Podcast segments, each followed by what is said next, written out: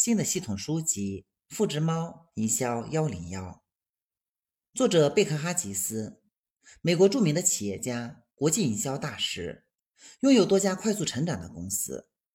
他经常四处演讲，提倡个人创业和财务自由，致力于传播自由企业精神和个人发展之道。此外，他还是一个出色的畅销书作家，《管道的故事》就是他的代表作品之一。已被翻译成多种语言，在世界范围内畅销不衰。亲爱的中国企业家们，你们好！几年前，我和我的两个儿子一起观看了在美国佛罗里达州奥兰多举行的 NBA 球赛。在球赛上，离我们几个座位之外的地方坐着多特·理查森，他是一位奥运会的金牌运动员。我的儿子内森是他的大粉丝儿。所以一眼就认出他来，他非常兴奋，向多特要签名。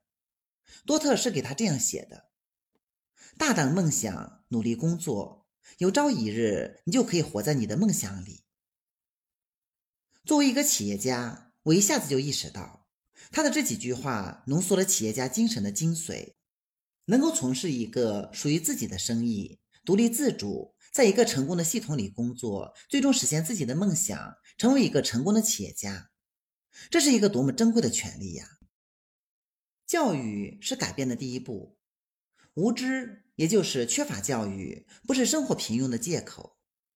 你值得过上最好的生活，而不是浑浑噩噩的度过此生。当今是企业家各领风骚的时代。我希望你能够努力学习，去成为一个真正的企业家，实现你自己的梦想。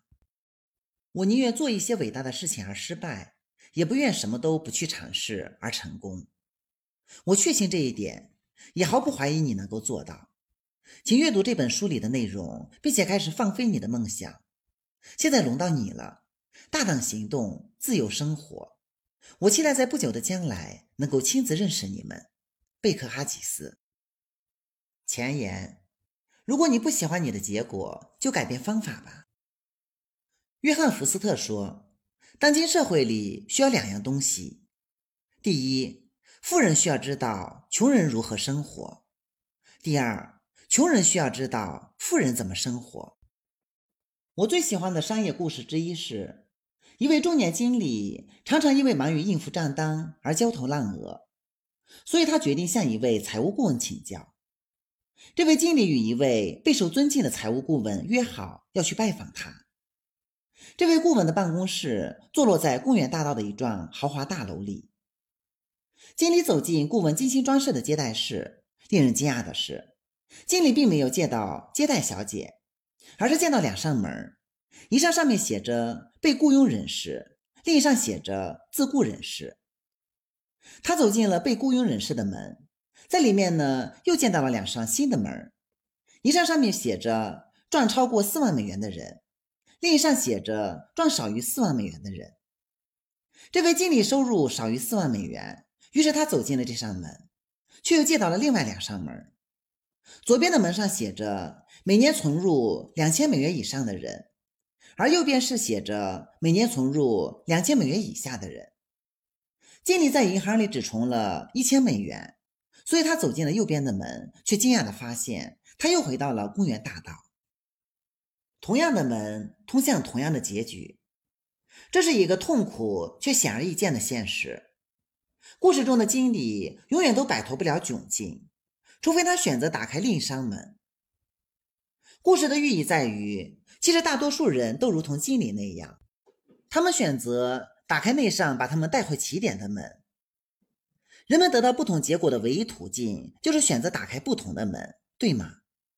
正如我的一位导师常常说的：“如果你一直在做你过去所做的，你会一直得到你过去所得到的。”你是属于百分之九十五的人呢，还是百分之五的人呢？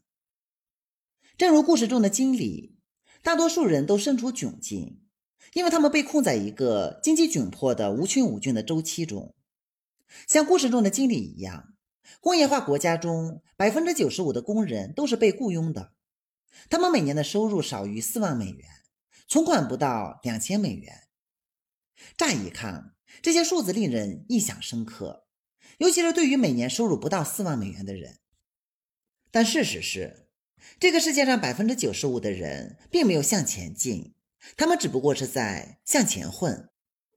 让我们来看一下六十五岁的普通美国公民的财务状况：百分之五十四的人破产或者依赖他人生存，百分之三十六的人已经去世，百分之五的人仍然在工作，只有百分之四的人经济独立，百分之一的人富有。你的情况如何呢？你是否在打开那扇把你导向百分之九十五的门呢？或者你在打向通往财务自由甚至非常富有的那百分之五的门？我相信所有的人都想为自己赚得更多，为他们的家庭赚得更多。他们不想穷困潦倒，或者到了六十五岁还在为生计而奔波。我相信，如果有更多的人清楚百分之五的人所享受的利益。会有更多的人选择在生活中开启不同的门。想象一下，在你的生活中，时间和金钱不再是一个问题。想象一下，每天早上可以和你的孩子一起去学校，不必因为你要工作而错过学校的演出或者球赛。想象一下，围绕着高尔夫计划你的工作，而不是围绕着工作来计划你的高尔夫。想象一下。度假时，你想回来就回来，而不是由你的老板来决定你什么时候回来。想象一下，你的汽车贷款付清了，你的房屋按揭付清了，月底的时候，你的信用卡账单付清了。想象一下，你属于那百分之五的财务独立、来去自由的人。最后，你再想象一下，通过投资你生命中的一个小时来阅读本书。你可以发现一直苦苦寻求的答案，财富之门的钥匙。假设你有机会成为那百分之五的人，你会抓住那个机会吗？我诚挚的希望你对这个问题的回答是是的，因为这就是本书的目的。在下面的章节里，你会明白财务自由的秘诀在于知道开启哪扇门。这本书会让你明白，大多数人是百分之九十五的。因为他们从小接受的教育，复制那些开启通向固定工资、没有前途的工作和经济依赖之门的人。简而言之，大多数人复制了错误的计划。在这本书中，你会明白，目前大多数人复制的系统是为创造临时收入而设计的，而并不是真正的财富，因为它是基于以时间来换金钱的线性增长之上的。你会明白，真正的财富关键在于杠杆。你还会明白一个被富人复制了数个世纪、充满生命力的杠杆方式——倍数增长。你会明白，其实每个人都已经拥有了创造财富的能力，包括你和我，因为它是以一种你我都很擅长的事情为基础的，那就是模仿。最好的是，你会明白一个普通人如何通过复制一个简单的财富创造系统而摆脱时间换钱的陷阱，一劳永逸地开启通向财务自由之门。第一章，我们生活在一个复制猫的世界中，孩子们永远不会乖乖地听他们长辈的话，但他们却不断地在模仿长辈。詹姆斯·鲍德温，在我的印象中。童年时读的第一本书是一本幽默书，上面曾经写了一句话：“要想要钱，就去造，你要绝对精确的模仿。”为什么我们找不到复制创造财富的途径呢？想象一下，我们复制了生活中所有的东西，不是吗？我们唯独没有学会复制真正的财富。让我们花几分钟时间谈一谈复制的威力。然后我们再来看一看，大多数人找不到复制创造财富途径的一些原因。我们所有人都很擅长一件事情，就是模仿。我们每个人都拥有一些与生俱来的天赋或者素质，他们使我们成为独一无二的人。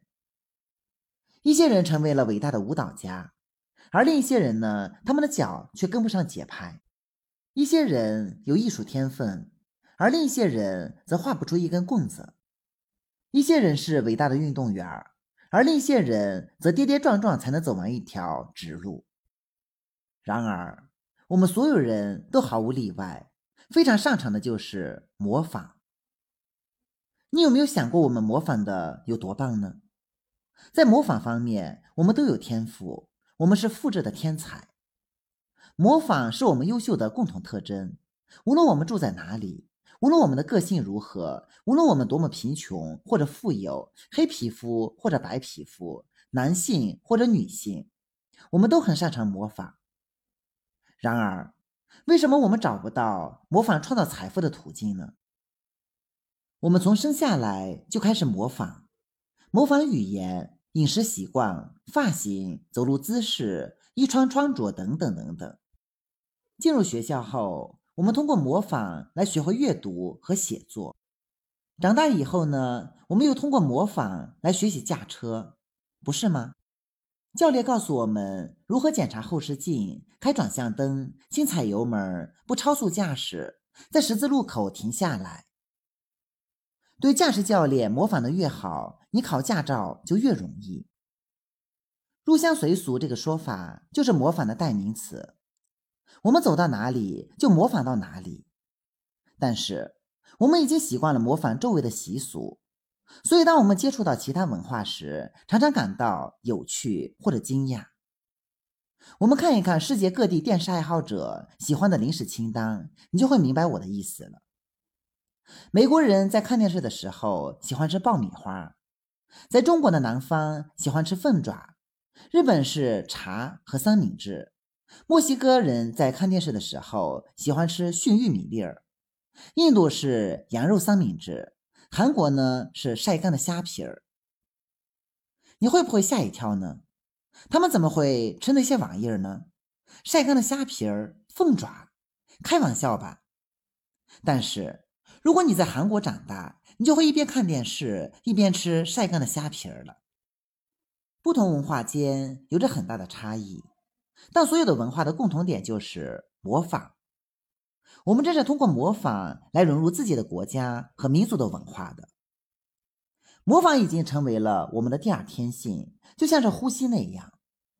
那么，为什么我们不模仿那些创造财富的途径呢？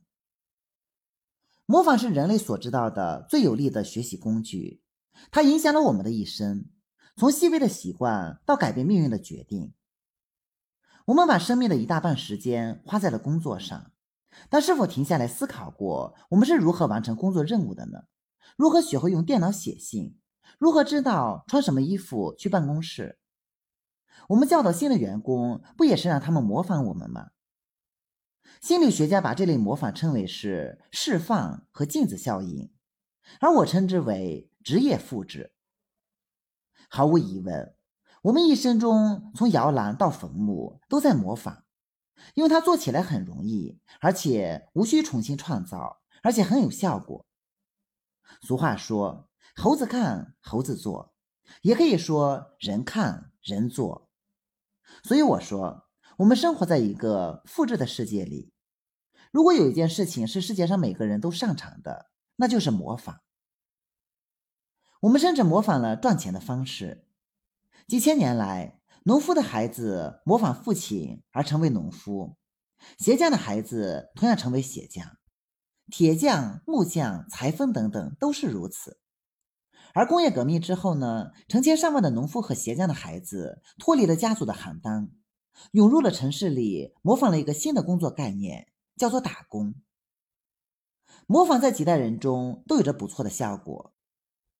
二十世纪前半部分有两次世界大战和一次经济大萧条，大多数人都在模仿打工，并为获得一份朝九晚五的工作而欢庆鼓舞。只要人们期待的收入不超过实际生活水平，模仿打工的人们就会对已经拥有的东西心满意足了。正如生活中大多数事情那样，模仿呢也有不足之处。单纯的模仿一些东西，并不能让他们变得更好、更有效率或者更有生产力。模仿打工就是如此。而不幸的是，太多的人把模仿作为我们思想懒惰的借口。他让我想起一个老店主的故事。这个老店主他在店的前面的窗台上放了一个从曾祖父那里传下来的挂钟。几年来，他注意到一个衣着高贵的男人。每天中午在挂钟前停留，掏出怀表，小心的对时间。一天，店主终于按捺不住好奇心，问那个男人为什么要这样做。男人笑着说：“我是一个厂长，每天五点钟的时候，我要吹下班哨，我要让哨子每天准时响起来。”然后这个店主惊讶的看着他，然后捧腹大笑。男人后退一步，怒气冲冲的说：“这有什么好笑的呢？”店主说：“啊，对不起，我不是有意笑话你的，但是有件事情必须告诉你。多年以来，我一直是根据你的哨声给我的挂钟对时间的。我们瞧一瞧，我们模仿别人，别人也模仿我们。我们大家都假设模仿的对象有正确的答案。我重复一遍啊，我们总是假设模仿的对象是正确的。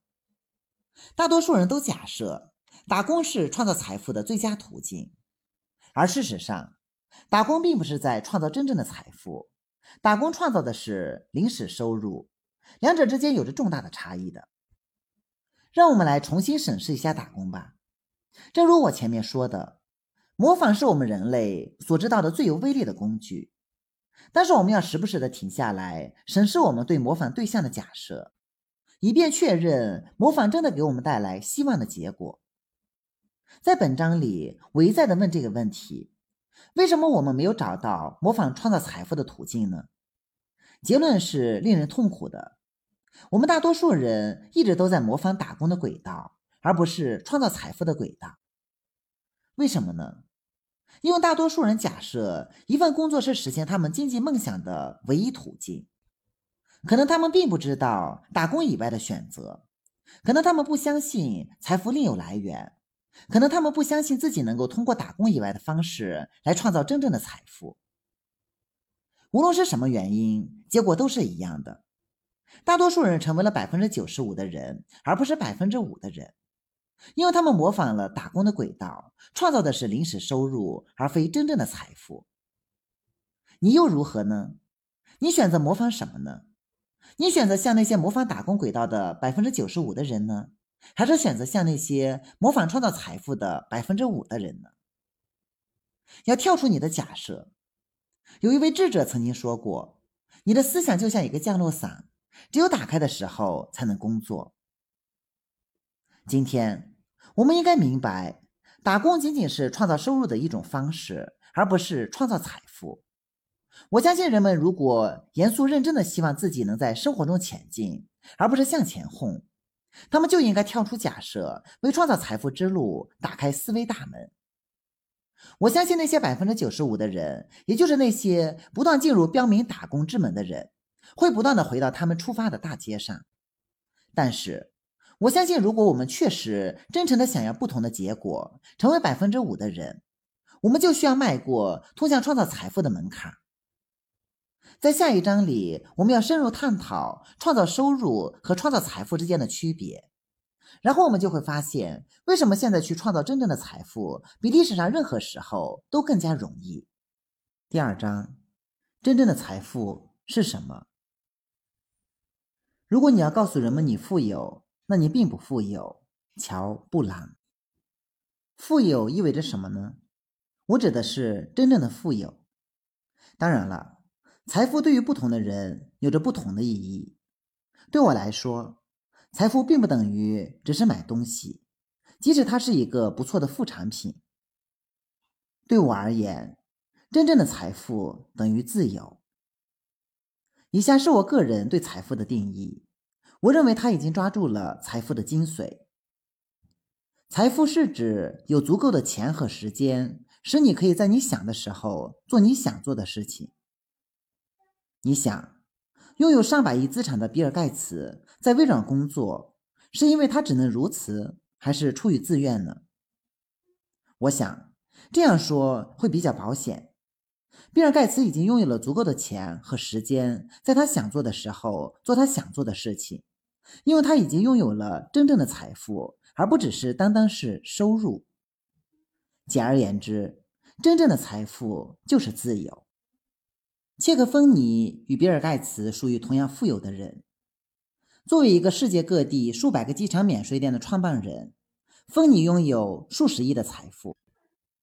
在一九八四年，芬尼把三十五亿美元财富的百分之九十九点五捐给了慈善机构。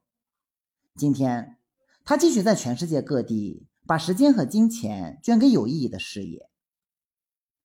比尔·盖茨和切克·芬尼都明白，真正的财富意味着拥有完全的自由，去选择如何花掉你的时间和金钱。盖茨选择把时间用在了创造更多的财富上。而芬妮选择把财富捐献出去。两个截然不同的选择，他们共同之处就是他们拥有真正的财富。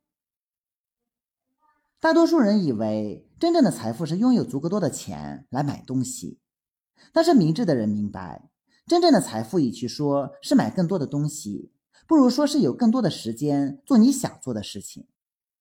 请你思考一下，当你年龄大了，头发花白。坐在养老院的石阶上，回想你是如何度过一生时，你最大的遗憾是什么呢？是买不到更昂贵的房子，还是不能在你孩童时间跟他们多玩一会儿呢？是不能在办公室里多加班来获得提升，还是不能在你父母需要你的时候跟他们在一起呢？时间是我们最昂贵的财产，比黄金贵得多，因为它一去不复返。如果你的车子撞坏了，你可以再买一辆。如果你失去工作，可以再找一份。如果你投资失败亏了钱，你还可以再赚回来。但你永远永远不能把失去的时间找回来，因为它一去不复返。一寸光阴一寸金，寸金难买寸光阴。所以我说，真正的财富是有足够的钱和时间来做你想做的事情。毫无疑问，真正的财富最大好处是。你可以自由决定你如何运用你的时间。你是否认识一些每年赚十五万美元以上的勤奋的医生或者律师呢？他们仍然会感到被工作所控。他们在创造真正的财富吗？根据我的财富定义，结论是不。让我们来看看原因吧。虽然许多高收入的专业人士有钱来买他们喜欢买的和做他们喜欢做的事情。但是大多数人并没有时间，因为他们必须持续的工作，年复一年，日复一日。事实上，他们必须通过工作创造的收入来维持他们的生活方式。被困在工作中的人，无论他们赚多少钱，都是创造收入的奴隶，而非创造财富。在创造收入的情形下，你用时间来换美元，这意味着，除非你亲自去工作。否则你赚不到钱。不论是一个垃圾收集工，每小时赚五点五美元，或者是一个心脏病医生，每小时赚五千美元，创造收入都是以一个单位的时间来换一个单位的钱。在这种情形下，十个小时的工作意味着十个小时的报酬。不幸的是，创造收入是个永不终止的风车，所以我称创造收入为时间换钱的陷阱。最糟糕的是，当风车停止了，收入也就停止了。这意味着生病或者受伤或者长时间失业的工人将毫无收入。让我们来看一个有钱的专业人士的例子，他的名字叫约翰·史密斯，是一个医学博士，每年赚十五万美元。无论是从谁的标准来看，一年赚十五万美元都是很多的钱了。但是，当高薪的专业人士依赖其收入来支撑其生活方式时，他们就成了时间换钱陷阱的受害者。我们来看一下，他的总年收入是十五万美元，扣去百分之三十三的所得税，五万美元，他的纯年收入是十万美元，他的月收入平均是八千五百美元，月开支两部豪华的房车的贷款一千美元。别墅的抵押贷款两千美元，人寿、健康、汽车等保险五百美元，两个孩子上私立学校一千美元，外出娱乐休闲一千美元，每年两次的全家度假一千美元，衣服、珠宝、家具等五百美元，教堂和慈善捐款五百美元，乡村俱乐部会员费五百美元，他们的储蓄是五百美元。总的月开支八千五百美元，总的月收入八千五百美元，剩下的钱零。你能看到，史密斯博士有一种很不错的生活方式。我们都很向往能有钱参加一个乡村俱乐部，或者去科罗拉多昂贵的滑雪胜地度假，或者乘坐豪华游轮畅游加勒比海。虽然史密斯博士有一种令许多人都羡慕的生活方式，但是他也付出了高昂的代价，因为他已经抵押了自己的自由。你看到，史密斯博士有临时收入，但他并没有来去的自由。他被工作所束缚，因为他已经成为了工作的奴隶。他必须每天去办公室，无论他愿意与否。如果他不出现在办公室，他便没有收入。如果他没有收入，他便会失去房产抵押，失去汽车贷款、信用卡以及私立学校的学费。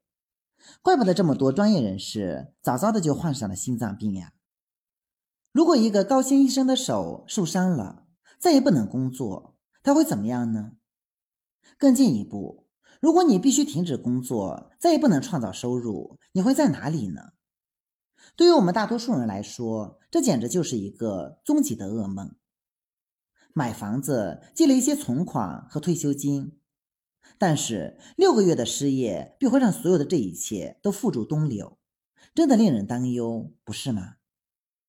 如果既能够享受史密斯博士的优越生活，又不用上班，那该多好呀！那才是梦想的生活。幸运的是，除了临时收入以外，还有一种收入被称为是世袭酬金。与临时收入不同的是，世袭酬金会一直赚钱，无论你上班与否。世袭酬金不会被时间换钱的陷阱所控。为了让各位更清晰地了解世袭酬金的创造过程，我们来看一下另一位假设的专业人士。他的名字叫乔·琼斯，他是注册会计师。正如史密斯博士那样，琼斯先生也拥有一个兴旺的生意。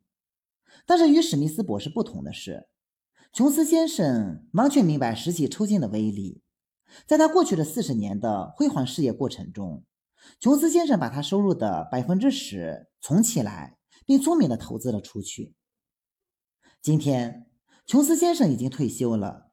他把每年收益的百分之十，也就是一百五十万美元，投资在共同基金上，这给了他相当于史密斯博士临时收入的世袭酬金，也就是十五万美元。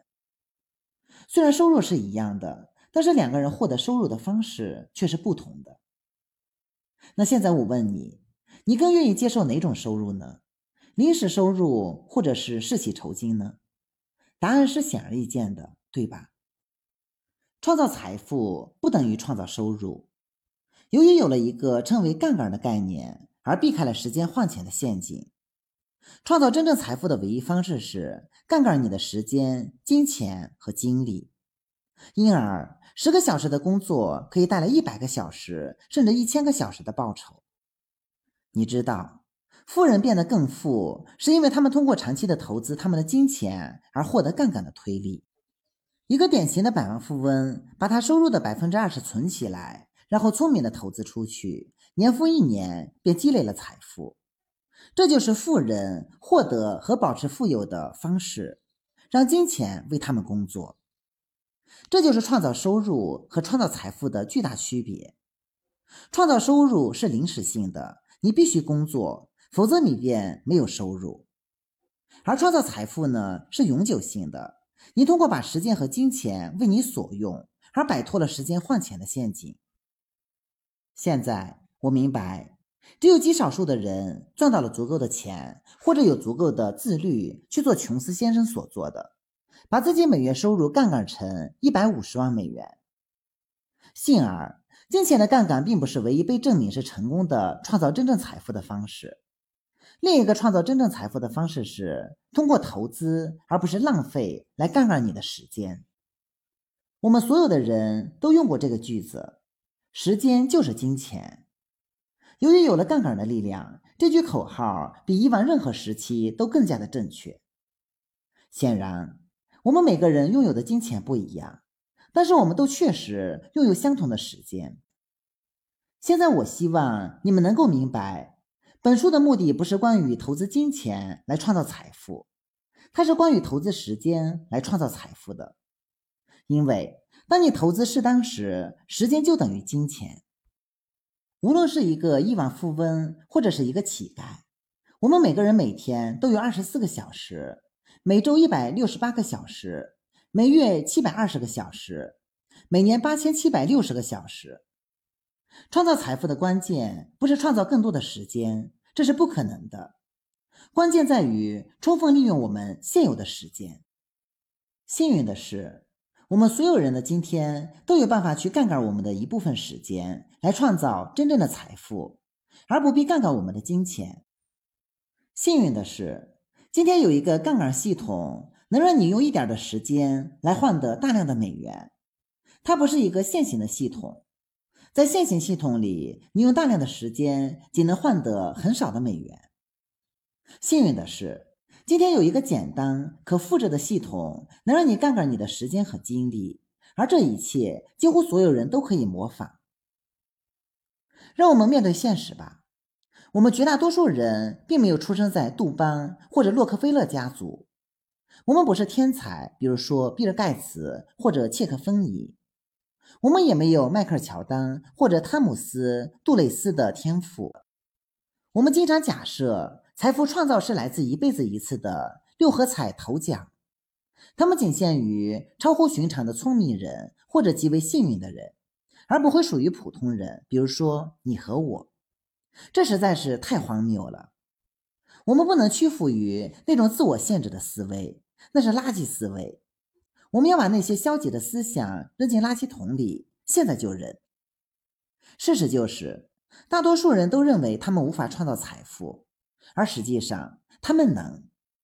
大多数人没有创造真正财富的实际原因是，他们从来没有意识到有一种创造财富的系统可以由他们复制。换言之，我们大多数人都一直在模仿错误的计划，因为我们不知道可以模仿一个创造财富的典范。我们模仿了我们所知道的其他人所做的打工。我们做了大多数人所做的，所以我们就得到了大多数人所得到的结果。请明白，我并不是在攻击打工，我在攻击打工所得到的结果。如果打工能够创造真正的财富，那我会第一个支持你去打工。但是他们不能，这就是冷酷的、实在的现实。事实是，只要你在模仿创造收入的系统，你永远不可能获得真正的财富。因为它是基于线性增长而非倍数增长的。我诚挚的希望通过创造真正的财富来取得完全的自由。在下一章里，我们会仔细研究线性增长的局限，然后我们再来讨论为什么要开始模仿杠杆系统。第三章：线性增长用时间换美元。我过去常常在研讨会中对人们说。大多数工人都过着一种四十四十四十的生活，也就是每周工作四十个小时，工作四十年。当他们退休的时候，参加一个退休晚餐，并获得一块价值四十美元的手表。正如在这个快速变化的世界中，大多数事情那样，这个四十四十四十的生活方式已经过时了。我们现在许多人过着五十五十五十的生活。也就是每周工作五十个小时，每年工作五十个星期，工作五十年。到退休的时候，生活质量只有今天的百分之五十。而现在呢，我们变成了九九六的生活方式了。这种生活方式是只能创造收入而不能创造财富的典型例子，因为它是基于线性增长之上的。计算线性增长的算术非常的简单。时薪乘以工作小时就等于你的收入。线性的定义就是结果与投入成正比，你投入多少便取得多少，不多也不少。在线性增长中，增加收入只能通过增加工作时间或者加薪来取得。从表面上看，线性增长似乎很公平，按小时受薪的人们如果愿意投入时间，就能获得报酬。但是，基于线性增长而获得收入的工人，他们面临的问题是，他们的收入永远都有一个极限。无论他们每个小时能赚多少钱。为了更好的描述线性增长的限制，让我们来看一看我的两位朋友，他们的职业相差很远，一个是油漆工，另一个是医生。这个油漆工的名字叫做加里，他在佛罗里达州清水城拥有一家小型的油漆和墙纸店。他的工作非常努力，天天早出晚归，周末也尽可能的工作。当家里去谈业务的时候，他把自己的价格定为每小时十二美元。但是考虑到旅途以及去五金店购买材料花去的时间，他的价格大约为每小时十美元。如果家里幸运的话，每天能够工作十个小时，每周工作六天，他一年大约可以赚到每小时十美元，每周六十个小时等于每周六百美元，每年五十个星期，也就是每年三万美元。每年三万美元绝对不是什么该被嘲笑的收入，许多人都盼着每年能够赚三万美元呢，但是家里也就只能赚这么多了。还是在一节工作接着一节工作不停的情况下，我们来看一看家里付出了多少代价呢？他每周只能有一天的时间与妻儿在一起，他无论多么辛苦，一年的收入也超不过三万美元。他也很少休假，即便是有休假，也累得没有心思享乐了。基于线性增长的收入的工作，最糟糕之处就是，家里只有在工作完成之后才能得到收入。这意味着，一旦他收到了最后一张支票，他又要回到时间换钱的磨坊里。现在，让我们回头再来拜访一下约翰·史密斯，一位医学博士。他每年的从医收入是十五万美元。史密斯医生有自己的私人诊所，虽然他的四位全职雇员都是注册护士，但是史密斯医生还是必须得亲自诊治病人，所以他每天工作八个小时。每周工作六天，然后每天花额外的两个小时来做文字工作和填写表格，还要每月用两个周日进行其他的商务活动。史密斯博士要想增加收入的唯一途径就是增加自己的工作时间，但是因为他每天必须工作十个小时，所以回到家的时候已经精疲力尽，无法帮助孩子们做功课或者参加儿子的足球赛。更不用说再增加工作时间了。史密斯先生确实赚了很多钱，但代价是他成了一个工作的囚犯。他仿佛陷入一个泥潭之中，他沮丧、生气、不快乐，但并不知道应该做什么才好。所以他不断的回到这个循环里，用时间来换钱，希望情况会有好转。但他自己也知道不会有任何变化的。这就是基于线性增长的收入所面临的问题。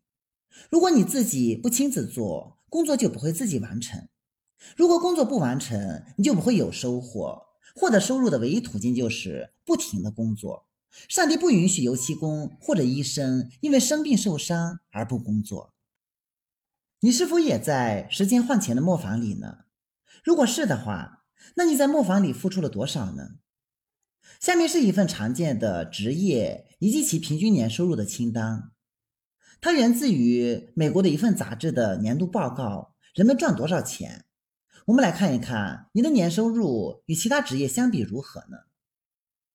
一九九六年，美国常见职业工资：医院清洁工每年收入一万七千美元，中学教师每年收入是三万五千五百美元。公司的律师每年收入八万五千美元，秘书收入一万六千美元，销售代理收入一万美元，美国总统收入二十万美元，报社记者收入三万两千美元，旅行社职员收入两万八千美元，医生收入十四万一千美元，牧师收入两万三千五百美元，会计师收入三万九千美元。美国在一九九六年平均家庭年收入为三万八千九百六十二美元。把你的收入与其他工作的收入相比，你是否会感到惊讶呢？当你把你的年收入与一个大公司的 CEO 相比时，你会更加惊讶。我们看一看1996年 CEO 的收入与一位普通工人的收入相比较，CEO 的收入是370万美元，而工人的年收入是2万美元，他们的差距为187比1。公司里的一个人可以价值370万美元，而同一家公司里的另外一个人价值仅仅2万美元，这难道不令人惊讶吗？这是怎么回事呢？你可以问问你自己，我可以用一个词儿来回答你的问题，那就是杠杆。你知道，当一个工人用时间来换钱的时候，他的收入只会以线性方式增长。一个单位的时间相当于一个单位的金钱，这个工人百分百的靠他的个人努力来赚钱，而另一方面，CEO 则通过他的雇员来杠杆其时间和才华，他并没有单凭自己的努力来受薪。而是赚每个雇员创造价值中的一定比例，这就是保罗·盖蒂所表达的意思。他说：“我宁愿赚一百个人的百分之一，而不去赚自己的百分之百。”所以杠杆才会有如此的威力。杠杆的概念就像一个独居老人和电锯的故事。有一天，一位独居老人从山上的洞穴里走下来，去了一家五金店买锯子。独居老人自豪地对年轻的店员喊道：“我要造一座新的木屋，所以我要买一把最好的锯子，价钱无所谓。”店员立刻钻进仓库里，一会儿，他拿着一把闪亮的电锯走了出来。他信心十足地说：“这是市场上最好的锯子，它锯掉一棵树就像刀子切牛油那样。我保证，它可以帮你一天之内就能锯到一个月的用量木材。”否则我会亲自用工资来退款给你。充满期待的老人付了钱，抓起闪亮的锯子回到山上去了。正好一个月过去了，店员正在忙着整理货架的时候，他听到独居老人一路走来，一路尖叫。他大声喊着：“我要退回这把锯子！你要退钱给我！”店员抬起头看了一眼那位独居老人，差点没把他吓晕了过去。这个独居老人看上去好像几个星期没有睡觉一样，他的衣衫褴褛，浸满了血渍和汗水，仿佛是干活累得半死的样子。店员结结巴巴地问道：“你这是怎么了？你看上去也太可怕了吧！”独居老人用尽了所有的力气，把锯子举到了柜台上，愤怒地说：“这就是你卖给我的废锯子？你说它可以一天锯到一个月用量的木材，但是我已经用了三十天了。”居然连一天的用量都没锯到，你必须得给我退款。店员非常惊讶，连忙道歉说：“当然了，当然，但是先让我看一看这把锯子，也许我能发现哪里出了问题。”店员猛地拉了一下拉绳，电锯立刻发出了轰鸣声。独居老人从柜台边连退几步，好像是被枪打中一样，然后他冲着轰鸣的电锯喊道：“那是什么声音啊？”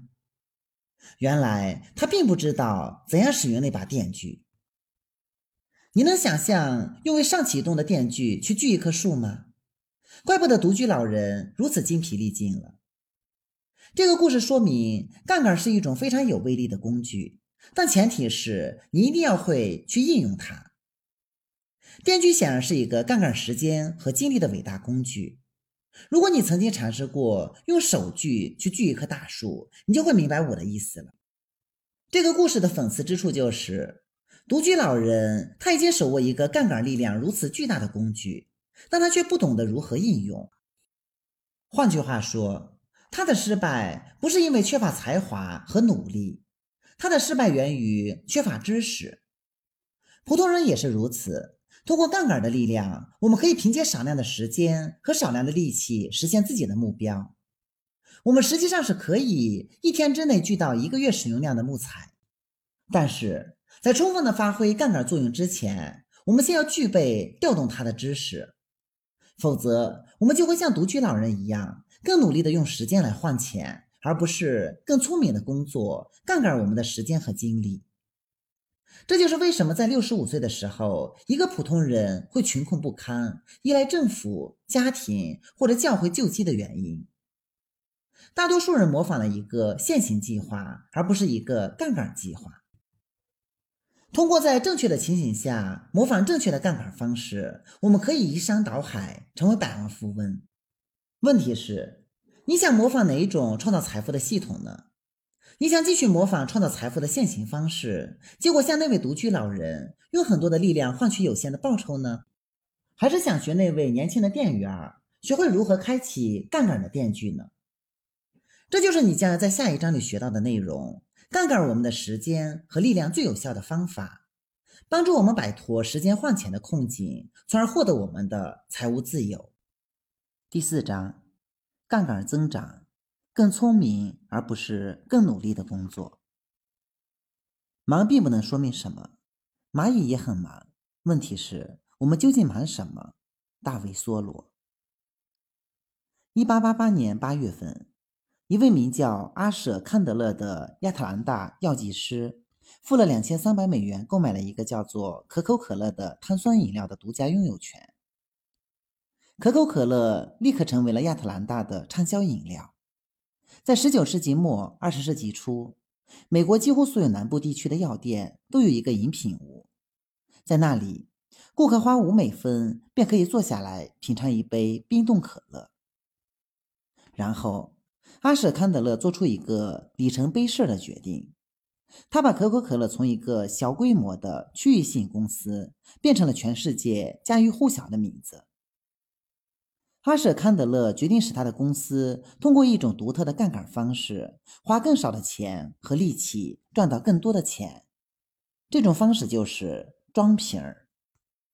阿舍康德勒将可口可乐装瓶这个决定，它的背后有一个很精彩的故事。有一天，一个富有传奇色彩的年轻人冲进了阿舍康德勒的办公室，宣称他有办法大幅度的提升可口可乐的利润，条件是他要得到一份丰厚的报酬。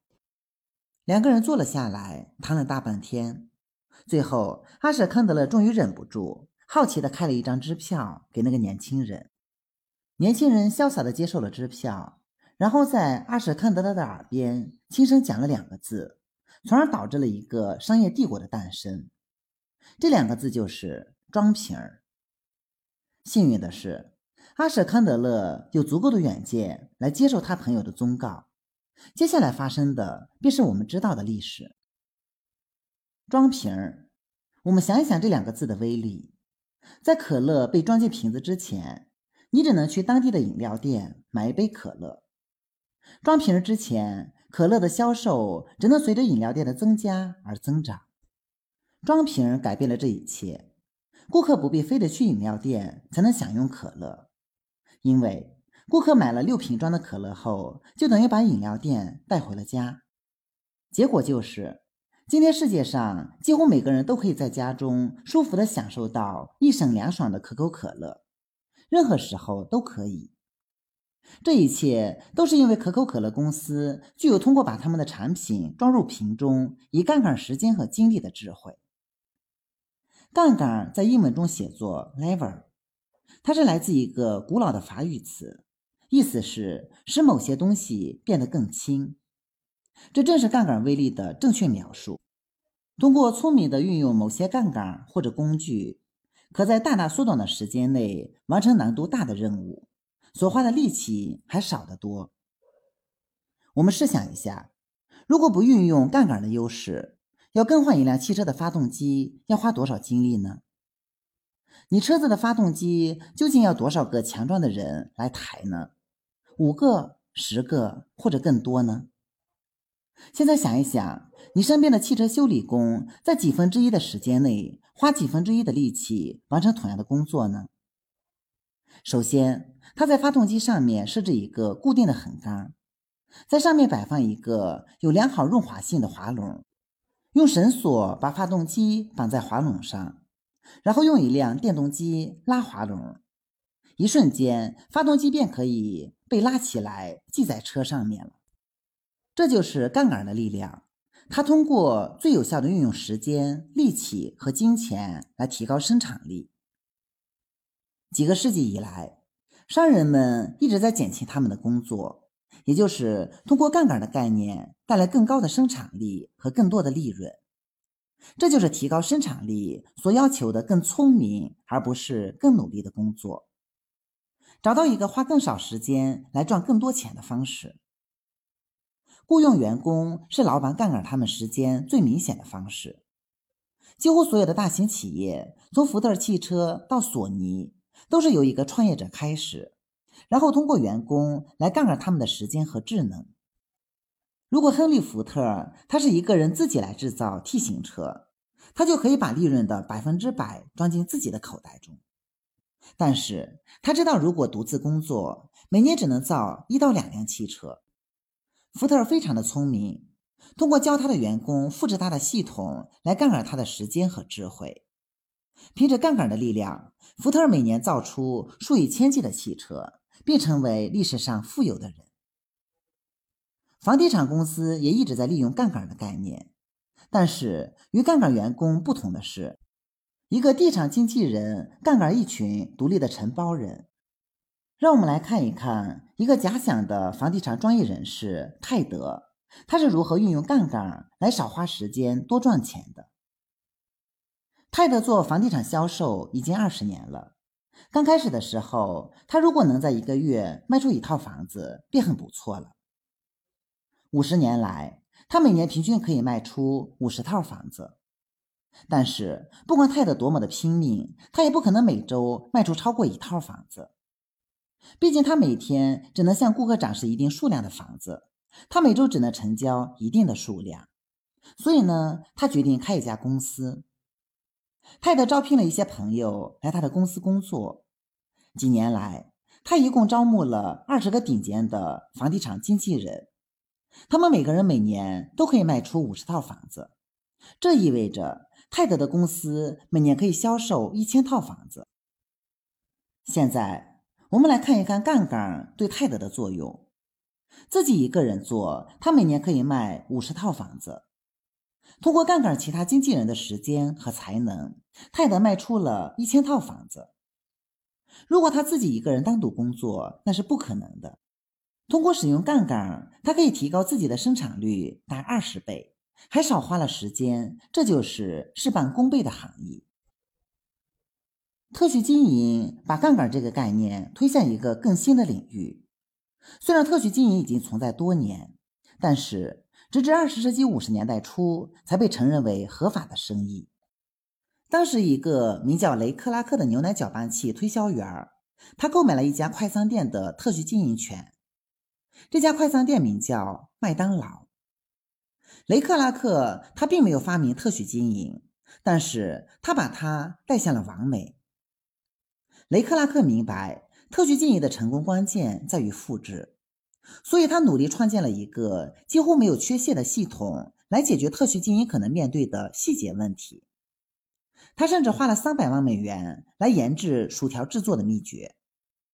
当一个人买了麦当劳的特许经营权后，他只需要把点连成线，这个时候一个复制猫的梦想就实现了。我们想象一下，当你进入一家麦当劳的餐厅。薯条机在哪里呢？在左边，对吧？无论是在莫斯科、东京或者香港，薯条机都在左边。你最好相信这些所有的运作细节都是正确的列出来的。特许经营的概念如此的成功，因为它非常的简单，简单的太漂亮了。这就是一个典型的双赢局面：特许经营权拥有人和经营者能够共同前进。通过多年的试验，特许经营权拥有人发展了一个成功的产品或者一种有需求的服务，然后围绕着它建立起一个可复制的商业模型。成为一个成功的特许权拥有人的关键在于开发一个成功的系统，然后详细记录该做的事情，这样呢便可以把模型传授给其他人。如果一个模型是经过证实的，可以被普通人复制，他就可以成功的开展特许经营。反之，如果成功必须依赖万里挑一的明星，那么他便不能被特许经营，因为明星是不能被复制的。汤姆·克鲁斯他演一部电影可以获得两千万美元，是因为他是明星。用好莱坞的术语来说，他是可以变钱的。只要他出演这部影片，几乎可以保证能够赚钱，而且还是赚大钱。但是你不能把汤姆克鲁斯把他给特许出去，因为他不能被复制。一个普通人不能复制汤姆克鲁斯，所以艺术创意不能被特许经营。比如说，写一本畅销书或者一首流行歌曲，因为这些东西依赖明星因素，它们很独特，不能被模仿。一些产品或者生意则很容易被复制。比萨饼就是一个完美的例子，它的原材料很充足，也不昂贵，只需要几分钟就能制成。几乎所有的高中文凭的人，只要有一方干事业的雄心，便可以学会模仿他。让我们现实一些吧，一个连锁经营者不必是一位火箭专家，但他一定要做一个已经被证实的系统的伟大模仿者。通过复制来杠杆时间和金钱的概念，它有效吗？要回答这个问题，你只需要看一看在过去二十五年连锁经营行业里发生的事情。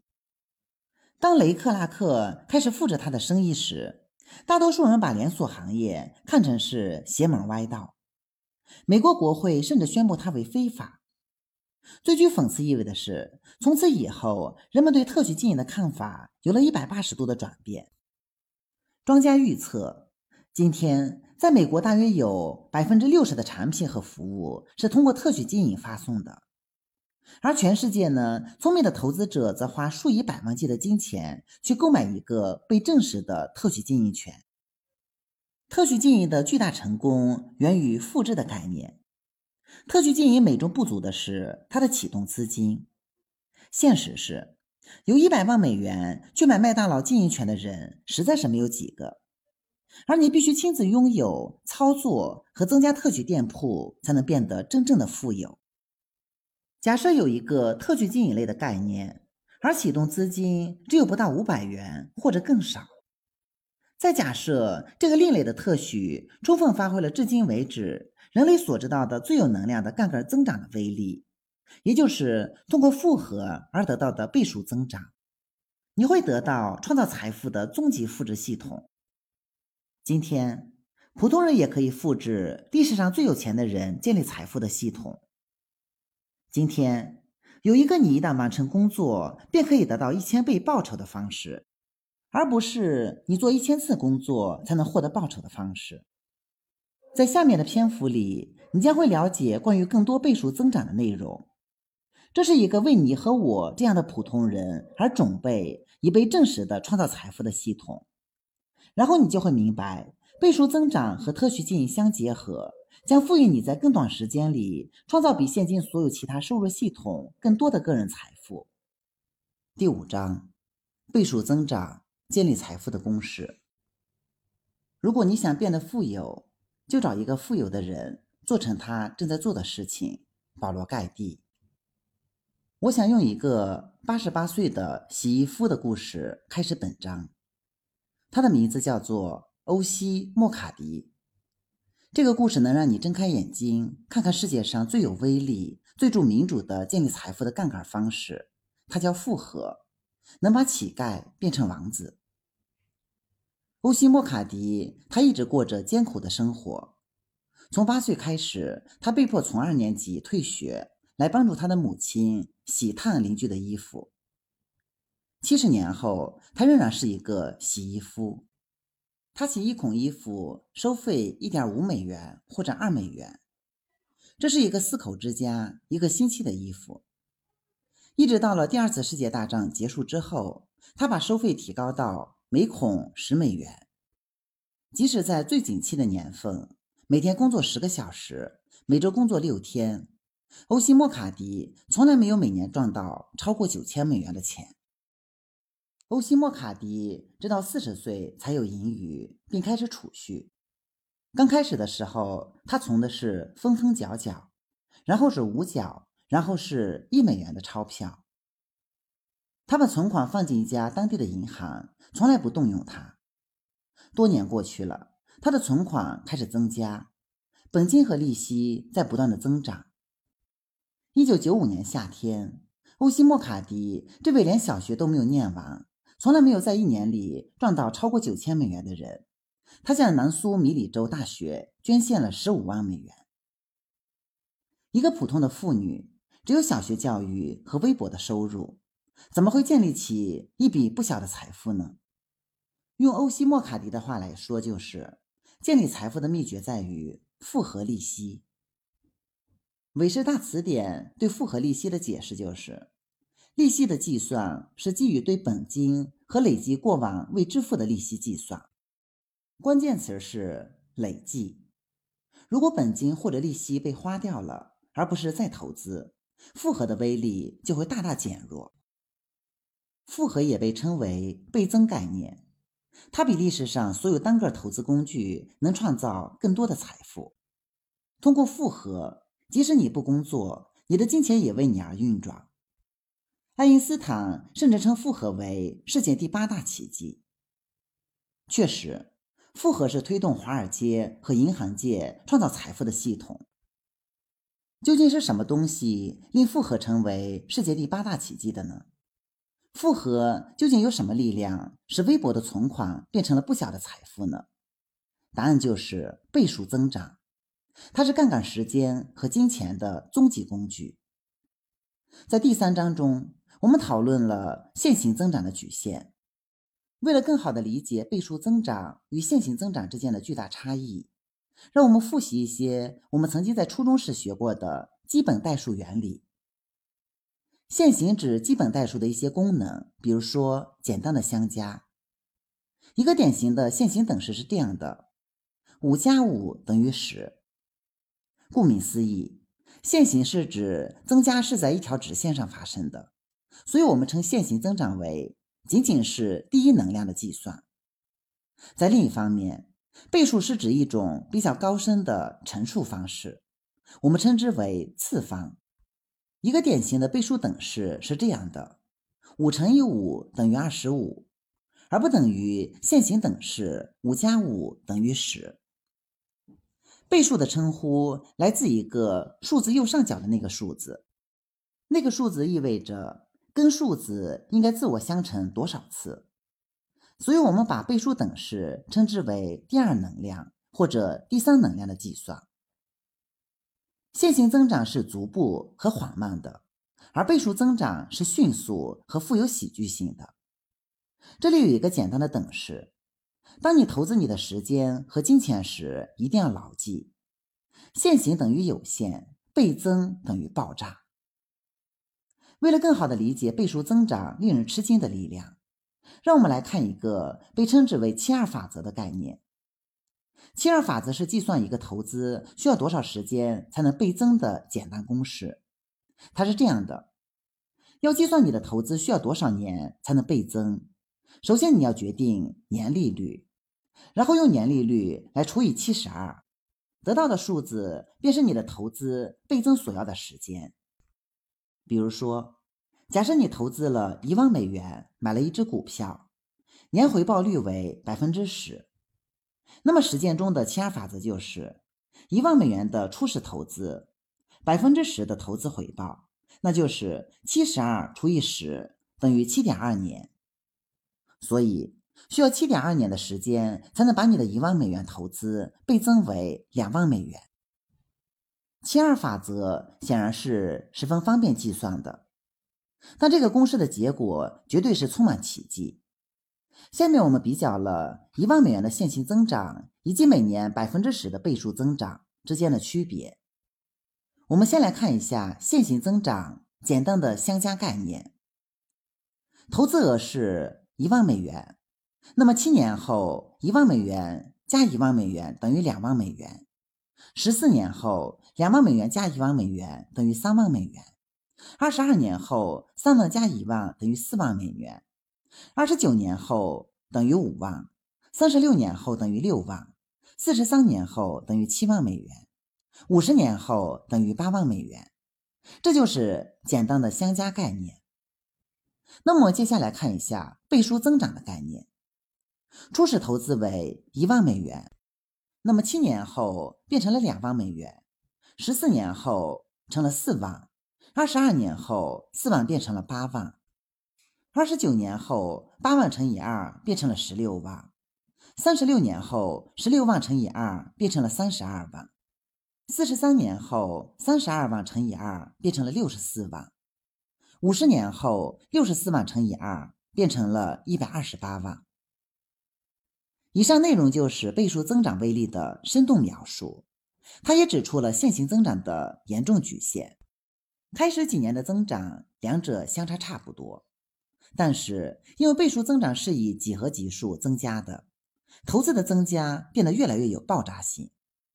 最后的总数揭示出了真相：线性增长五十年后产生了八万美元，而倍数增长呢，则产生了一百二十八万美元。所以我说，倍数增长为建立财富的公式。倍数增长能让你的金钱以倍增的速度而增加，而不是一步一步的缓慢增长。通过复合的倍数增长显示威力的最好例子，来自一个全世界最有钱的人——沃伦·巴菲特。他创立的投资基金。如果你在一九五六年投资了一万美元在巴菲特的基金，并且每年都把利息和分红再次投入基金里，那么你今天总投资额可以高达八千万美元。听起来难以置信，对吗？一万美元的投资可以有八千万美元的回报，它就是利用复合的威力，让你的投资年复一年的增长。看一看这些年来增长了一百倍的公司吧，施乐公司、柯达公司、IBM、沃尔玛。微软等等，这只是一小部分。如果你有先见之明、耐心和资金，二十多年前就投资在这些公司，那么今天你早已经是百万富翁了。欧西莫卡迪是小人物的杠杆的典型例子。另外两种杠杆方式，也就是雇佣和特许经营，我在前一章里也谈论过。虽然杠杆是强有力的工具。但你可能需要很多钱，或者花很多时间才能驾驭它。而另一方面，几乎所有的人都可以利用复合的巨大威力。复合是创造财富倍数系统的中流砥柱，是一个杠杆你时间、才能、精力和金钱的有力方式。我们在以下章节里将会了解到，复制系统消除了复合的两个最大缺点，也就是时间和金钱。让我来解释一下，今天大多数人都没有额外的十万美元、五万美元，甚至一万美元来投资。即使他们有，他们也不愿意等上四五十年才看到倍数增长。生活费用在急剧的上升，两份收入的家庭也捉襟见肘，更不用说投资辛苦赚来的钱来空等美满的退休了。所以问题就成了：你该如何通过倍数增长来创造财富，而不必投资很多钱，或者等待一辈子，让小小的当富成一笔小财？这个问题的答案可以在一个大家都可以承担的可复制的概念里找到。它将特许经营与倍数增长结合在一起，它叫网络营销。当今世界上大多数人确实没有什么钱，但是我们都有时间。让我们面对现实吧。如果我们认真的用一段时间来创造真正的财富，所有人都可以重新组合我们的日子，挤出几个小时来。在下面的章节里，你会了解到网络营销如何帮助你通过投资你的时间，而不是你的金钱，来复制你的财富之路。但问题不是这个简单可复制的创造真正财富的系统能否奏效？它确实奏效，毫无疑问。在一个价值上万亿美元、每年仍然在以百分之十的速度增长的世界性行业里，成千上万的经济独立的男人和女人们已经证明了这一点。我的朋友们，问题不是这个已经被证实的系统能否奏效，问题是你是否有认识它的远见，是否有明白它的智能，是否有利用它的勇气。只有这样，你才可以一路复制你的财富之路。第六章，增效协作，天堂的婚姻。一个意志坚强、名叫欧内斯·哈姆伊的移民，在一九零五年世界博览会上销售他制作的纸一样薄的波斯威画。他早出晚归的苦干，向每一个经过他小摊的人赠送免费的样本。但是似乎一切都不是很顺利，没有人愿意买他的威化。更糟糕的是，每天都有成千上万又渴又饿的博览会参观者，他们匆匆跑过哈姆伊孤独的小摊，到只相隔两个门的雪糕摊买雪糕。哈姆伊整天看着卖雪糕的人手忙脚乱的数钱，这真的是在伤口上撒盐呀！在一个特别炎热、拥挤的下午，哈姆伊的运气终于来了，雪糕摊畅销的连碟子都用完了。雪糕摊老板急急忙忙地向哈姆伊走过来，求哈姆伊借一些碟子给他。哈姆伊没有碟子，他只有成堆的柔软的、甜甜的波斯威化，他连送都送不出去的。突然间，哈姆伊有了一个主意，他可以把他的威化卷成一个桶状，用来装一枚雪糕。当然，这样雪糕看起来呢，就更加迷人了。全世界对雪糕甜筒的爱情就这样开始了。雪糕和哈姆伊的威化甜筒在一起，就像一匹马和一辆马车，这是天堂的婚姻。雪糕甜筒一夜之间成为了迷人的宝贝儿，变成了一九零五年世界博览会的宠儿。一个多世纪以来，雪糕甜筒一直是全世界最受人们欢迎的甜品之一。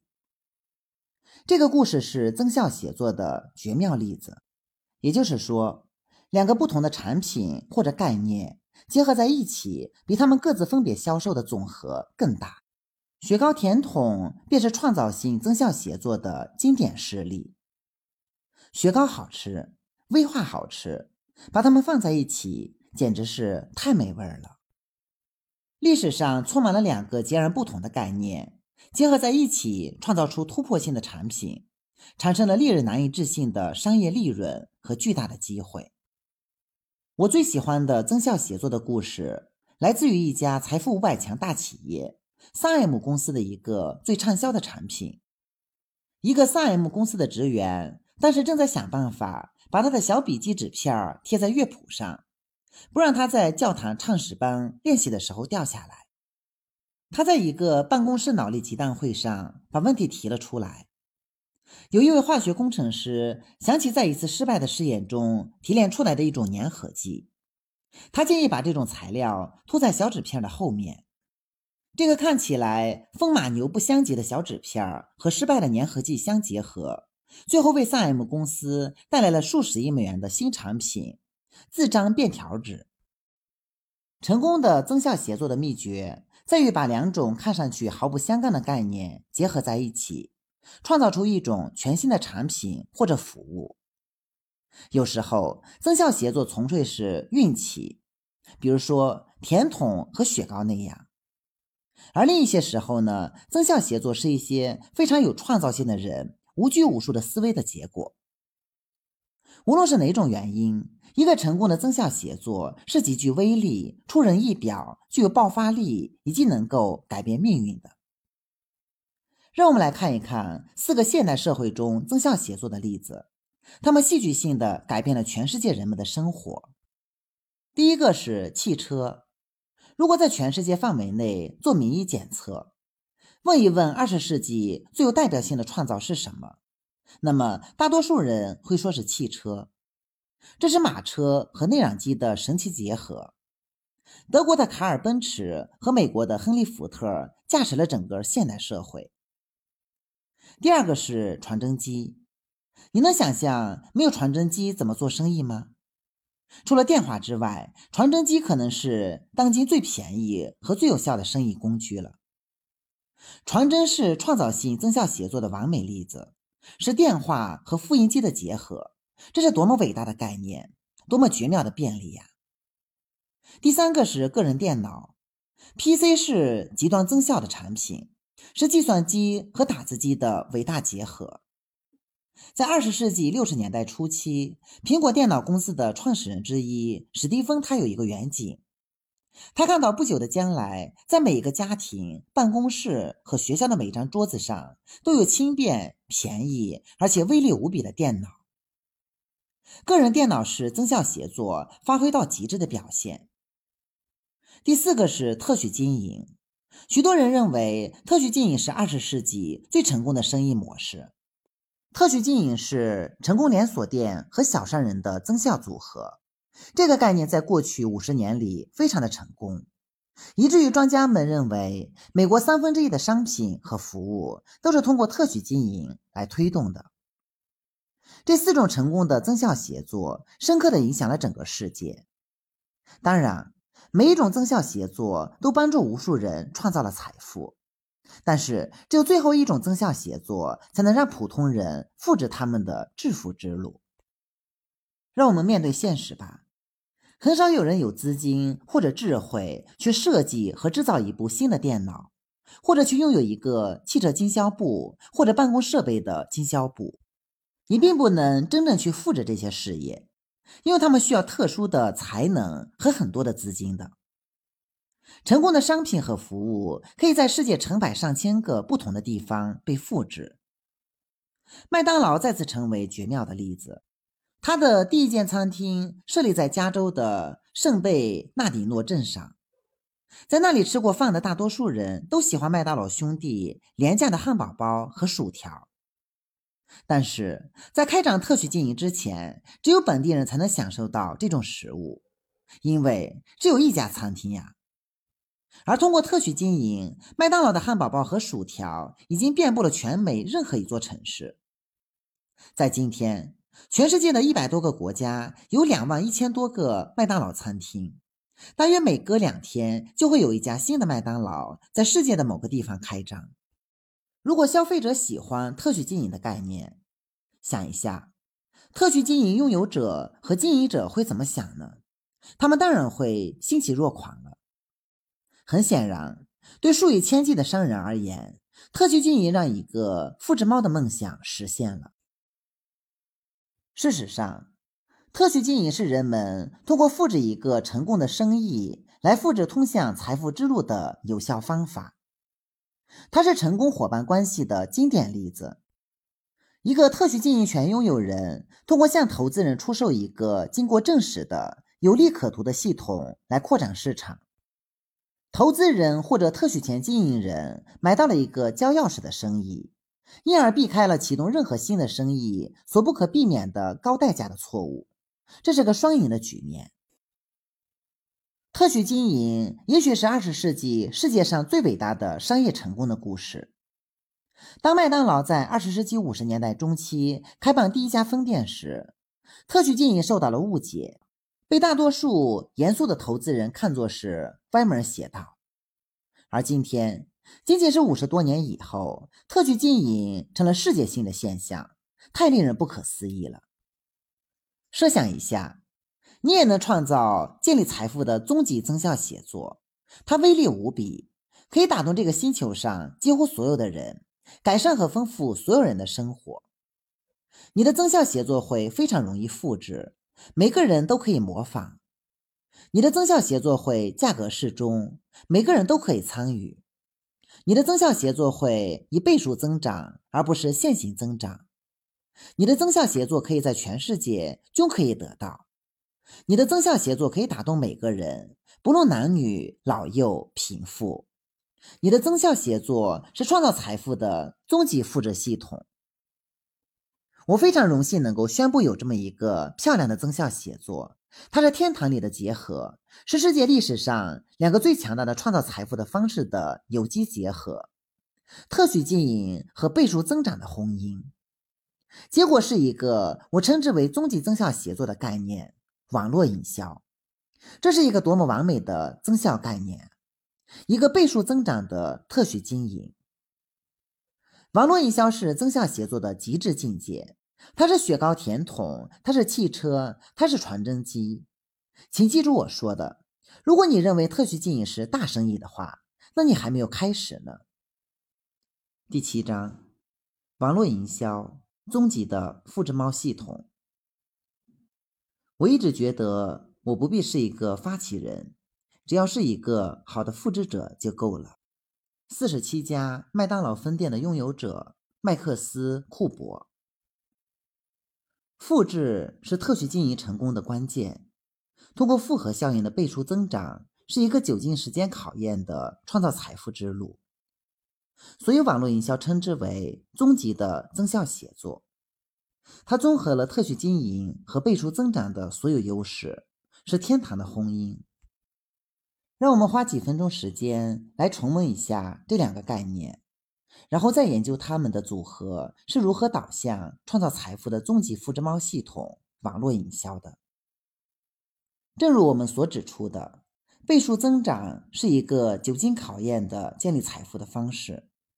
富人们几千年来一直在利用这个方式。即使是圣经也认可复合的重要性，就像基督的预言《没有利润的仆人》里所说的。故事是这样的：一个大庄园的主人要外出很长一段时间，他召集了他三个信任的仆人，分别给了每人一些钱，以防万一。第一个仆人得到了五两银子，第二个仆人得到了二两银子，第三个仆人得到了一两银子。第一个仆人和第二个仆人把得到的钱用来投资。当主人回来的时候，他们倍增了本金，并且得到了主人的嘉奖。第三个仆人很担心失去这笔钱，便把银子埋到了地下。他原原本本、不多不少的把银子交还了主人，而主人却严厉地责备了仆人，没有把钱投资给银行家，最后把这个仆人给赶走了。三个仆人的故事告诉我们：让你的钱为你而工作。这个寓言指出了做出明智的和有生产力的决定的重要性。无论是关于精神方面的，还是财务方面的，仅仅拥有机会、金钱、才智、能力或者心灵还是不够的。真正的问题是你拥有这些天赋来做什么？是把它们埋藏在地下呢？还是把它们聪明的投资出去，使它们能够增长和倍增呢？倍数增长的能量是显而易见的。你可以让金钱为你工作，使你可以双倍再双倍的扩充你的财富。通过复合的力量，你的金钱为你而工作，即使你在睡觉的时候也是如此。所以，爱因斯坦把复合称之为是世界第八大奇迹。理论上讲，所有人都可以复制倍数系统来创造财富，然后世界上所有的人都可以很富有。但是在传统的复合过程中，有两个挑战，对我们大多数人来说，要战胜他们是很困难的。第一个挑战是投资，很少有人会有富裕的一大笔钱来放在那里几十年。第二点是。通过复合让钱增长需要时间，需要很长的时间，很少有人能够坚持熬到这四五十年。如果钱少、时间短，倍增的概念就并不太吸引人。而网络营销呢，它能使我们用数月或者数年的时间就创造出足够的财富和自由，而不再需要等上几十年。因为网络营销如此易于复制。所以它是创造财富的终极复制猫系统，它是一个费用低廉、类似于特许经营的概念。它是一群平凡人通过复制一个已经证实的系统而获得不平凡的成绩，然后再教其他人做同样的事情。网络营销被称为中等人赚中上等的收入。网络营销不是企业与企业的联盟，而是个人与企业的联盟。所以被称之为是个人的特许经营。当你把钱投入特许经营，或者当你把时间、精力投资在网络营销时，你是在投资系统，而不是尝试白手起家或者重新创造一个类似于麦当劳的成功的系统。想得到一个麦当劳的经营权，你必须参加汉堡包大学的培训，学习如何模仿他们的成功系统。这是一个五十多年来魅力非凡的系统。如果你不愿意学习这个系统，你就得不到经营权。麦当劳最不愿意看到的就是一个失败的分店。网络营销公司扮演了一个类似于特许经营权公司的角色。网络营销公司通过提供优质的产品和一个经过时间证明是正确的制度以及培训系统。网络营销和特许经营一样。系统是关键，你的成功由你的复制能力来决定，而不是你的创新能力。你越好的复制现有的系统，你就越成功。虽然特许经营和网络营销都是复制猫系统，但是网络营销有几个地方比特许经营更为优胜。我们来看一下，特许经营它平均的特许权费用，也就是加盟费，需要十万美元左右。而网络营销呢，只需要几百块钱，甚至更少。特许经营是用时间换钱，是线性增长；而网络营销呢，它的收入是成倍数增长。特许经营它需要你每月支付百分之三到百分之十的特许权费用，而网络营销呢，它把整个网络的百分之三到百分之二十八的费用都给你。特许经营是雇佣员工。而网络营销则没有员工，特许经营是管理费用随着业务的增长而增长，而网络营销呢，它是一个以家庭为基地的公司。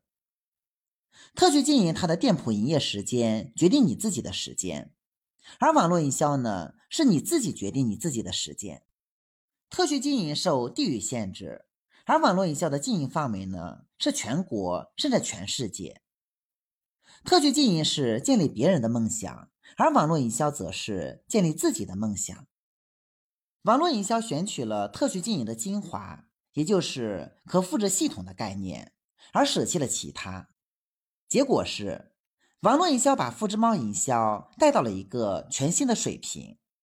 有些专家评论网络营销为自由企业进化的下一个模式。一个特许经营人，你系统里的每个销售代表都拥有他们自己的生意、经销产品和建立销售员网络。但是与特许经营都不同的是，作为一个网络营销者，你不必一直停留在特许经营者的角色上，你可以选择扮演一个特许权拥有人的角色，把其他人引入到你自己的生意，教他们复制一个已被证实的创造财富的系统。换言之，特许经营者永远都被锁在线性增长的笼子里，无论他们拥有多少家分店，无论你开多少家分店，增长永远都是线性的。你永远不可能获得比你所有分店总利润更多的收入。而在第二种情形下，让我们假设你建立了一个增长中的独立销售代表体系，一段时间后，你发展了六个重要的销售代表，通过教育他们，再分别。各引入六个重要的销售代表来复制你的系统，形成销售网络，然后一直继续复制下去，发展下去。通过发展六个销售代表，教授你的新成员复制你在系统中所做的事情，你可以与几百个另类的特许经营店一起杠杆你的生意，而不是只有六个传统的分店。而这只是冰山一角。当倍增概念开始发挥效用时，增长就变成了爆炸式增长。我们都知道，最好的广告形式是口口相传。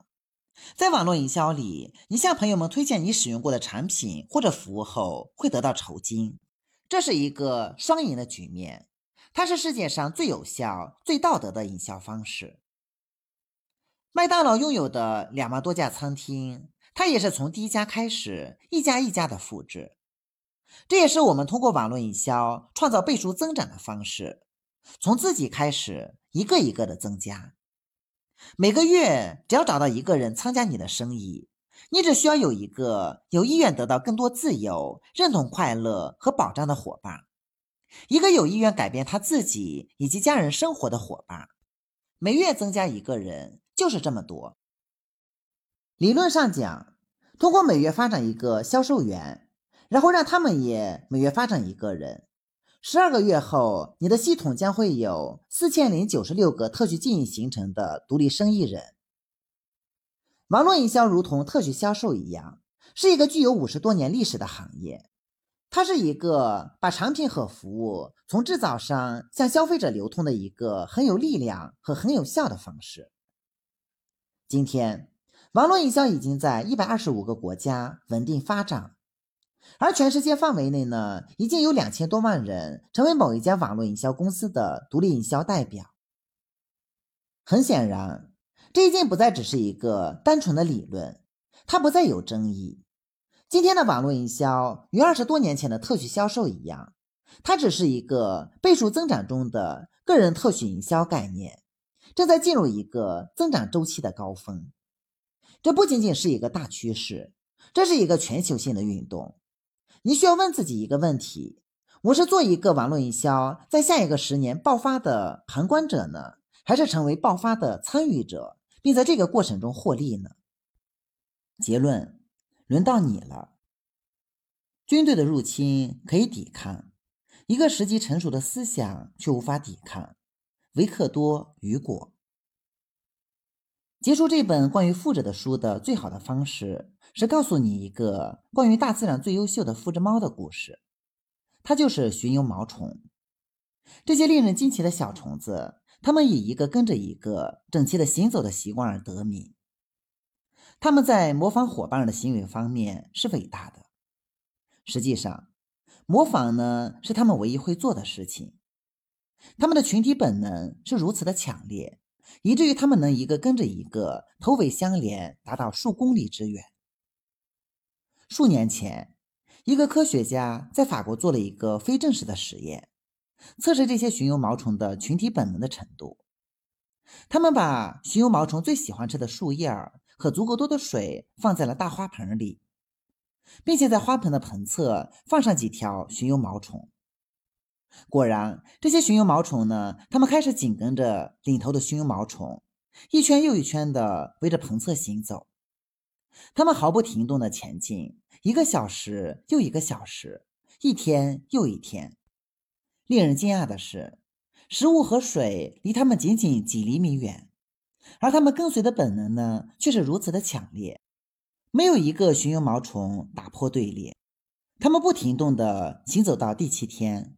最后，所有的寻幽毛虫都因精疲力尽而死去。就如同寻幽毛虫一样，人类也有着强烈的群体本能，所以我们是最伟大的复制者。幸运的是，我们的群体本能被我们的思维能力所平衡，因为我们能够思想和分析，我们可以做出选择，而动物们则完全依赖本能。与寻幽毛虫不同的是，人类可以选择摆脱群体。我们可以选择停止模仿那些把我们带入欠债、依赖、怀疑，甚至是对大多数人来说是灾难的系统。当然呢，我们也可以开始复制把我们带入富裕、繁荣的系统。你又怎么样呢？你是否像寻幽毛虫，盲目的模仿在你前面的寻幽毛虫的计划？直到你成为那百分之九十五的人类寻幽毛虫，沮丧的靠着政府救济而勉强的维持生机呢？或者你愿意打破旧的模仿群体，而去模仿一个已经被证实的计划，赢得财富和自由，成为那百分之五的人呢？为什么要模仿创造财富的系统呢？为什么你要打破旧的队列，而去模仿一个创造财富的新的系统呢？可以用一个词来回答，那就是自由。远离债务的自由，远离战战兢兢的看着你的老板的自由，远离去做兼职来赚取生活费的自由，决定你自己的时间、你自己的度假计划的自由，建立你自己的梦想而不是别人的梦想的自由，远离由于太多工作、太少报酬而引起的长期压力的自由。你要记住，真正的财富是拥有足够的时间和金钱，在你想做的时候做你想做的事情。真正的财富把“自由”这个词儿交还给了自由企业。朋友们，那是我们必须模仿的一个创造财富的系统的重要原因。现在轮到你了，你可以做到的。你已经拥有了取得网络销售成功的所有技能。因为你生来就是一个模仿大师，现在是时候了，快摆脱百分之九十五的人，开始模仿一个能为你创造财富的系统，而不是继续模仿不停的绕着一个永无止境的圈子的寻幽毛虫。现在轮到你去摆脱束缚，开始创造真正的财富和完全的自由了。简单的道理就是，你不必做任何你现在没有做的事情。你已经是一个模仿庄家了，不是吗？是时候了，现在就开始去模仿一个能够帮助你实现梦想的系统，而不是去模仿一个让你的梦想受委屈的系统。这太显而易见了。你对你未来真正的恐惧是什么呢？模仿一个能创造真正财富的系统没什么可怕的，真正的恐惧是像世界上百分之九十五的人那样，充满沮丧，依赖家庭、教会或者政府生活。真正的恐惧是在黄金年龄退休，而养老金在贫困线上下。真正的恐惧是过着平庸的生活。而在你内心明白，你自己可以得到更多。真正的恐惧是因为你选择复制一个不能令你实现梦想的计划，而被迫放弃梦想。朋友们，你一定不能让消极的人偷走你的梦想。消极的人就像寻有毛虫那样，他们坚持要你去模仿他们的计划，从一张工资单到另一张工资单的过日子，这只能把你带向一个永无尽头的怪圈。现在轮到你去创造真正的财富了。你要开始模仿与以前不同的计划。永远要记住，当机会出现在你面前时，你一定要抓住它，而不要等到你认为已经准备好了才去抓它。正如我前面所说的，机会永远不会失去，只是另一些人先利用了它而已。不要让这个计划从你的身边溜走。这是你的时机，你能够做到的。你已经是一个伟大的模仿者了。给自己一个机会，去尝试从特许经营以来最伟大的经济机遇吧。今天的网络营销就是二十多年前的特许经营，这是一个一年上万亿美元的生意。不要再等待了，从来没有比现在更好的时机了。今天你可以把自己置于一个世界潮流的出发点。现在轮到你做百分之五的人了，在别人之前一定要抓住这个机会。你有了成功所需的技巧，时机不可能更好了。你付出的一切都会有所收获。现在轮到你去模仿财富之路了。